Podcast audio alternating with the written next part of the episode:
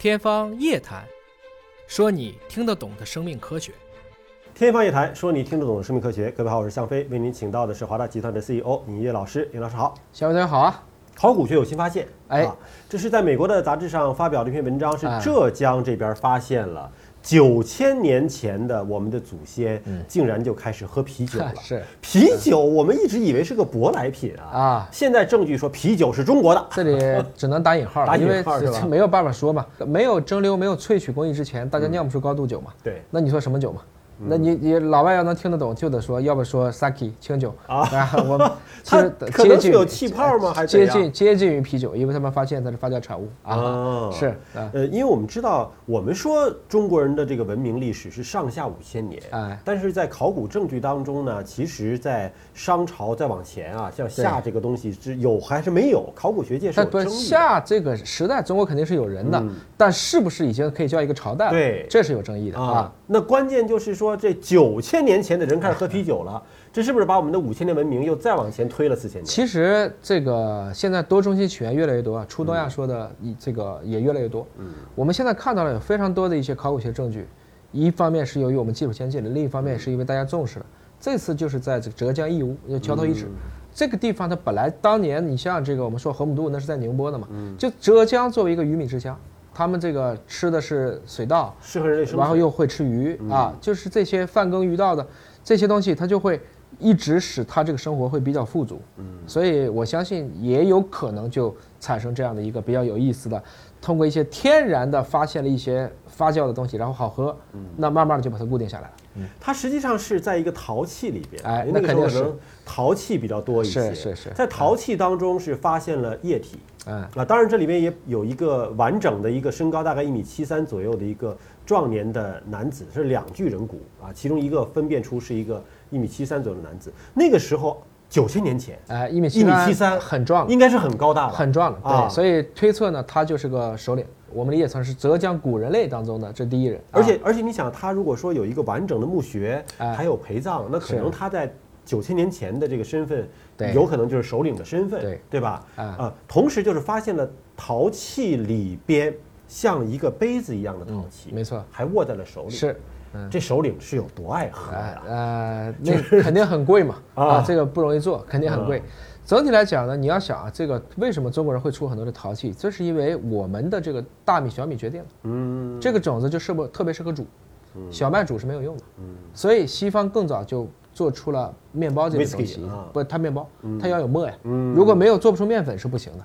然后中国其实磨的普及已经比较晚了，已经到了春秋战国的时候，慢慢的才可以去通过小米加小麦再一点点过来，所以它实际上也受你这个原来有什么农作物，嗯，然后就决定了你会做什么，因为我们都在煮粥煮饭嘛，所以你的这种陶罐啊这样的一些东西会特别多。那实际上怎么来说，它是装啤酒的呢？嗯还是要做一些物种的分析，做检测，哎，对，做检测。那么通过检测之后呢，就发现说它其实是一种发酵的饮料，哎并且是由什么来发酵的呢？是应该是用大米或者是一种谷物哎或者一种薏米之类的一种没有特别确定啊，是发酵出来的。是那通过这些谷物或者米发酵完了之后，就是啤酒了吗？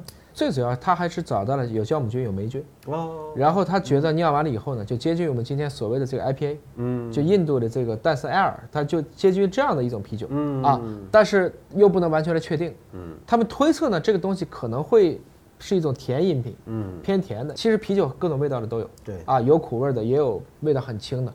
那么具体来讲呢，这个因为当年也不可能有特别好的，比如说我还给能给你过滤一样，都不太可能，可能是偶然发现的啊一种特定的霉菌，因为霉菌自然界中当中就是有，他们发现就可以通过这个一直可以酿造一些饮料，那么人喝了以后会产生一些，比如说轻微的微醺，甚至是致幻，大家就爱更爱喝这个状态。但是我想问个问题啊，它有没有可能是已经下葬了，在墓穴当中自然界里边出现的发酵出现的酵母菌呢？他们自己考虑了这个问题，如果没有酒精是不可能的。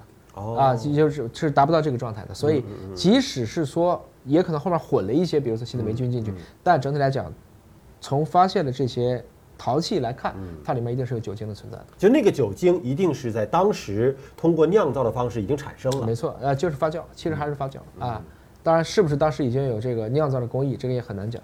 还是那句话，对中国来讲，没有蒸馏工艺之前，我们是没有办法做高度酒的。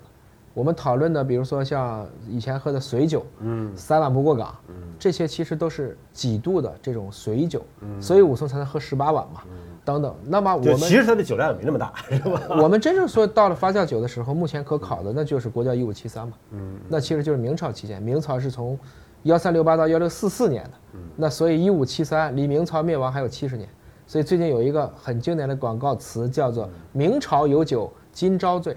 哦啊，他是把这个词给这么用了一句，这个用的还是蛮巧的。我们不是给一五七三做广告吗？我们消音一下，等等啊，不管怎么讲呢，这就证明了，其实我们可能对于古人类的这种生活的了解还在路上啊。确实有一些古教池啊，就是你刚才提到这个古教池，我知道他们是有测。它那个古窖池里的微生物的环境的，是的，甚至我们目前中国的第一大国酒，它也是说离开了这个镇子了，好像这个就不行了。那可能是不是跟它的当地的水微生物环境有关系？主要是也是测过，主要是空气，空气啊，水还好办，空气就是这个这个水文环境你复制不了，嗯啊，所以我们有些地方就是说我这个风水是什么？风水其实就是这一系列条件的一个综合体，包括它的全年的温度啊，全年的湿度啊。空气当中呢带有这种微生物的这种生态，嗯，它是个综合的结果。但这种微生物如果一旦测出来了，是不是就可以复制到其他地方？也很难。这个就像分举一支一样，它没那么容易的。嗯，你搬过去以后，它能不能存活下来？还有有的时候并不是说某一种酒就好，它的口味被锁死了。嗯，其他的酒也好，但它不是这个味儿，所以它就不能叫这个酒。就相当于我们选可乐的时候，很多人喝可口的是不喝百事的，喝百事的是不喝可口的。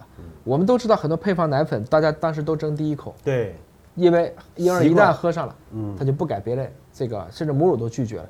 所以等等，也就是说，我们人类对味道是一个极其个性化的东西，嗯，它可以被诱导和训练出来。所以我们是希望说这些呃有历史传承的一些品牌，去科学上研究一下到底什么原因导致的。但可能就即便研究清楚了，也没有办法像可乐那样把配方复制到全球各地，就还是一个综合的复杂的一个综合体了。对，好，感谢你关注今天节目，下期节目时间我们再会。